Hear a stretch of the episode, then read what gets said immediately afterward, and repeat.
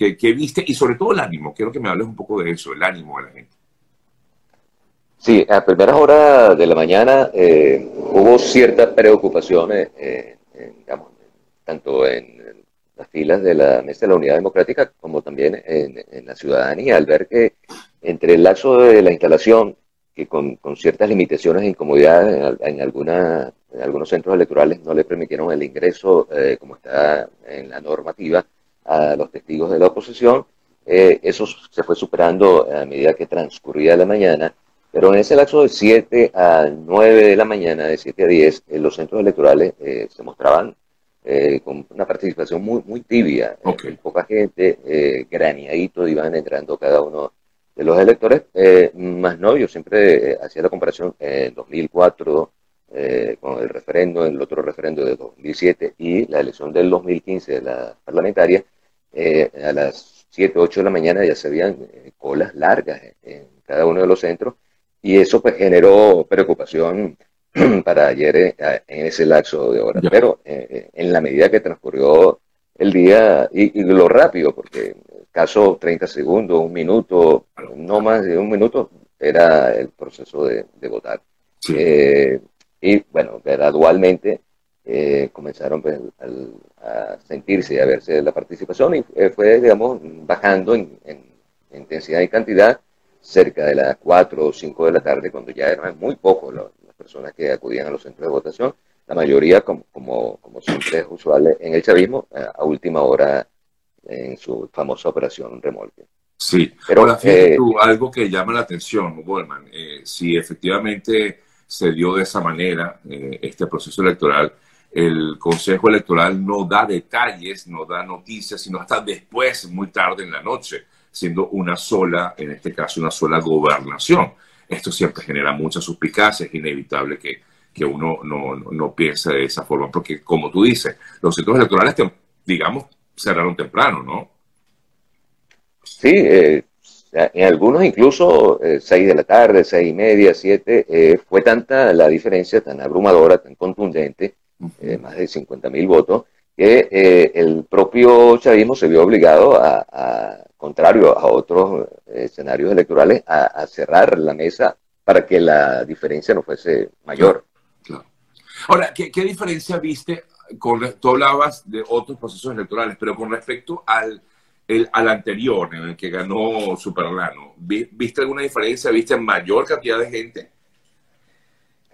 Sí, bueno, las cifras así lo indican. La participación creció en un 5% en la total en el caso de la MUD, eh, ronda el 18%. La MUD sacó eh, 37 y algo por ciento. Y en esta oportunidad está rondando el 51%, un crecimiento cercano por allí al, 18%. En el lado del, polo patriótico, solo un 5%, de 37, de 103 mil votos, eh, 128 mil. Eh, sí, hubo una participación eh, en gran medida eh, Creo que el, chavismo, con esta decisión de repetir las elecciones a través de esa decisión CJ, bueno, se fue un poco la señal con nuestro colega. Eh, y, quizás con, con esa eh, decisión de la sala electoral del Tribunal Supremo de Justicia, pensaron que iban a, desmotivar, desmovilizar al voto opositor y por allí podían canalizar alguna posibilidad de, recortar votos o, de triunfar. Pero no fue así, eso se revirtió y cuando vino, y me imagino va a ser tema de, conversación de, muchos analistas, cuando vino esa, esa fuerza gubernamental, esa gestión gubernamental, 12 ministros, eh, más de 16 aviones continuos eh, volando sobre Barina, eh, comprando conciencia a través de la línea blanca, todo eso se revirtió porque el Barinet definitivamente ya tenía su, eh, su opinión ya eh, electoral ya, eh, digamos, orientada para la tendencia opositora.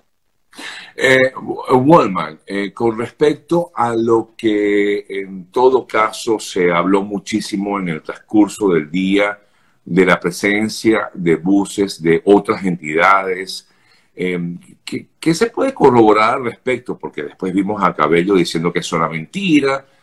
pero efectivamente pudimos, podíamos asegurar que hubo electores de otras partes de, del país en Barinas. Respecto a las unidades, los buses, sí, eh, muchas personas, muchos barineses, muchos colegas periodistas, tanto de la región como quienes están ahorita haciendo prensa con motivo de las elecciones, eh, lo vieron y hay fotos, hay videos eh, rondando por allí. Que, sí, claro, a, a, mí me llegaron, pero claro, tú dices, bueno, una cosa es que te llegue en el video y otra es realmente de, decidir, o mejor dicho, determinar que venían de esas, de esas otras poblaciones, de, por ejemplo, de, de, de, Carabobo, que en teoría había algunos de, Carabobo. De Yaracuy. De, Yaracuy. Hay, que aclarar, aclarar este punto bien, bien importante eh, con eh, la siguiente explicación. Eh, si bien es cierto que hubo presencia de, buses de regiones muy cercanas a Barinas, de Portuguesa, de Mérida, Apure, Táchira, incluso de Yaracuy, Carabobo, regiones más apretadas, eh, tiene la, explicación. Quienes votaron es, en este proceso de ayer fueron quienes estaban inscritos, 607.400, 644 eh, personas habilitadas para votar en esta elección. Eh, ¿Qué hizo el chavismo? Logró ubicar a los barineses que están en Portuguesa, en Carabobo, incluso en Caracas, en Zulia, en cualquier región del país, para eh, traerlos a Barinas a votar. me imagino los contactó, los ubicó, eh, los eh, sugirió, los invitó a que vinieran a votar. Algunos de ellos eh, hablaban de una cifra de 18 mil barineses que no estaban viviendo acá en nuestra entidad, estaban distribuidos en, varias entidades del país y hicieron ese esfuerzo. Aún así, este, no pudieron lograr el objetivo planteado. Pero, repito, esta gente que vino de otros estados vota en Barinas, solo que vive por X razón en otra entidad. Exactamente, entiendo, entiendo perfectamente. Eh, Wallman, una de las cosas que definitivamente más llamó la atención de este proceso del día de ayer eh, fue que eh, se esperaba algún pronunciamiento por parte de la Junta Electoral eh, en el Estado. Pero lo que más llamó la atención fue que el primero en dar algún tipo de información, digamos, fue Jorge Arreaza. Incluso leía comentarios de algunos colegas que están en Venezuela y señalaban que bueno que el canal del Estado y los canales que son afines al, al, régimen pues estaban en silencio, no decían nada, prácticamente hablaban de otras cosas, ¿no? Bueno, la verdad es que es difícil ver en televisión algo eh, que, que, pueda pasar como tal en, Venezuela, pero bueno, en, todo caso, eh, el tema está en que todo estaba como muy callado y de pronto aparece, el primero que aparece es el propio Arreaza a través de un tweet eh, no sé, ¿qué información tienes de cómo, mm, si es que tú tienes algún tipo de información al respecto, de cómo manejó el régimen este, este tema? Eh, ¿Estaría en todo caso Arreaza en Barinas cuando dio a conocer esa información o ya estaba en, en Caracas? No sé. Sí, bueno, hasta ahora está previsto para hoy de que el candidato Arriaza dé alguna declaración. No sabemos si desde Barinas o, desde Caracas. Eh, ayer se habló bastante eh, cerca entre 6 y 7 de la noche. Eh, en el aeropuerto local habían cerca de 8 aeronaves, muchos de ellos jet. A, a, esa hora ya estaban saliendo la mitad de ellos. no sabemos si Diosdado Cabello y Arriaza permanecen en nuestra entidad. Y quiero también mencionar un ángulo de, esa situación que después de las seis de la tarde, después que cerraron eh, las mesas y cada testigo tenía su acta, empezó a, través de, la mensajería instantánea como es WhatsApp a circular eh, una unidad educativa tal eh, y los resultados. Eso se viralizó desde Zamora, que es uno de los municipios más extremos hacia hacia el estado Táchira, hasta Alberto Arbelo, Sosa, Arismendi, que son los más llaneros hacia el eje eh, occidental, más occidental, eh, más oriental, perdón, eh, empezaron a, dar números, cifras, cifras muy contundentes, con una diferencia abismal.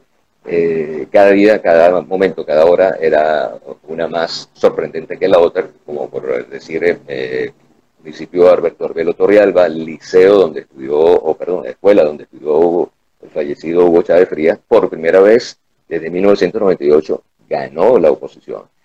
esos datos comienzan a entusiasmar a toda Barinas, eh, que se mantuvo a la expectativa del resultado y sobre todo también con muchas dudas. Hay gente que esperaba, a pesar de, de, esa información no oficial que circulaba, pero que venía de actas, esperaba el, pronunciamiento oficial del CNE, que eh, a mi juicio se hizo eh, demasiado tarde. Muy tarde, sí. Tuvo que salir el, el, candidato Arriaza a, a, colocar su opinión, de aceptar su derrota y poco después vino ya el, el, anuncio oficial. Eh, hasta ahora, pues, es la única expresión eh, eh, que tenemos de representantes de, la élite chavista de, cómo asimilan la derrota y lo ocurrido en Marina, que sin duda alguna va a ser un epicentro y, va a marcar el rumbo de lo que pudiera ocurrir en Venezuela a partir de en estos próximos dos años, años de, año de, de actividad de referendo, próximo año el año siguiente, 2024, de elección presidencial. Eh, definitivamente ya se habla del ejemplo o del efecto Varinas. Qué bueno que me tocas ese tema, eh, porque la gran pregunta a todas estas, eh, Wallman, y quiero conocer tu, punto de vista como periodista que haces vida en Barinas, la gran pregunta, ¿le permitió el régimen a, a la oposición ganar este proceso electoral? Eh, o, realmente, o realmente hubo un triunfo real, cierto. No, el triunfo fue real, contundente. Eh, hay que recordarle a, tu audiencia, a tus seguidores, de que eh, por espacio de casi un mes, prácticamente toda Miraflores, salvo Maduro, se instaló en Barinas, más de 12 ministros, viceministros, todas las fuerzas policiales, hasta el jefe nacional del 6CPC eh, estaba presente en Marinas, eh, todos los activistas eh, del PSU y del Pueblo Patriótico hicieron vida, alquilaron prácticamente un hotel de la ciudad completo y realizaron la gestión gubernamental enfocada en otorgamiento de créditos, línea blanca, todo lo que se vio por las redes sociales, todo lo que, que Venezuela y Barinas vivió y eh, a pesar de esto, pues, no fue suficiente. No fue suficiente, digamos, el chantaje político, no fue suficiente esa eh, descomunal fuerza gubernamental para hacer creer que, eh, era imposible que el candidato Reza fuese a perder. la demostración fue contundente. Uy, tuvimos allí un problemita con, con la señal, Wallman, justamente cuando cuando estabas dándonos esta importante posición con respecto a lo que piensa Howard. Volvimos. Eh, eh, pudiéramos, o sea, eh, es que claro, porque es que esta pregunta es inevitable, eh, Wallman, o este pensamiento es inevitable. el hecho de que, bueno, realmente la oposición ganó o forma parte de una estrategia política que tendría allí el régimen en Barinas, porque perder Barinas eh, es muy simbólico para, el régimen chavista, ¿no? Sí, sí, o sea, ahí siempre se especuló y se analizó de, tres factores, eh, la presencia de disidentes de la guerrilla en Barinas, una ruta del narcotráfico que, opera en, nuestra entidad, sustentada por investigaciones que, que han hecho otros países, y, el simbolismo de, la familia Chávez, ¿no? la presencia de, que acá, el hecho de que acá nació la llamada revolución. Aparte de eso, eh, a mi juicio también hay un, otro ángulo, otro análisis, y es que el chavismo pudiera haber hecho acá en Marina una especie de ensayo. Vamos a practicar a ver cómo, haciendo una gestión gubernamental enfocada en resolver los problemas de la ciudadanía,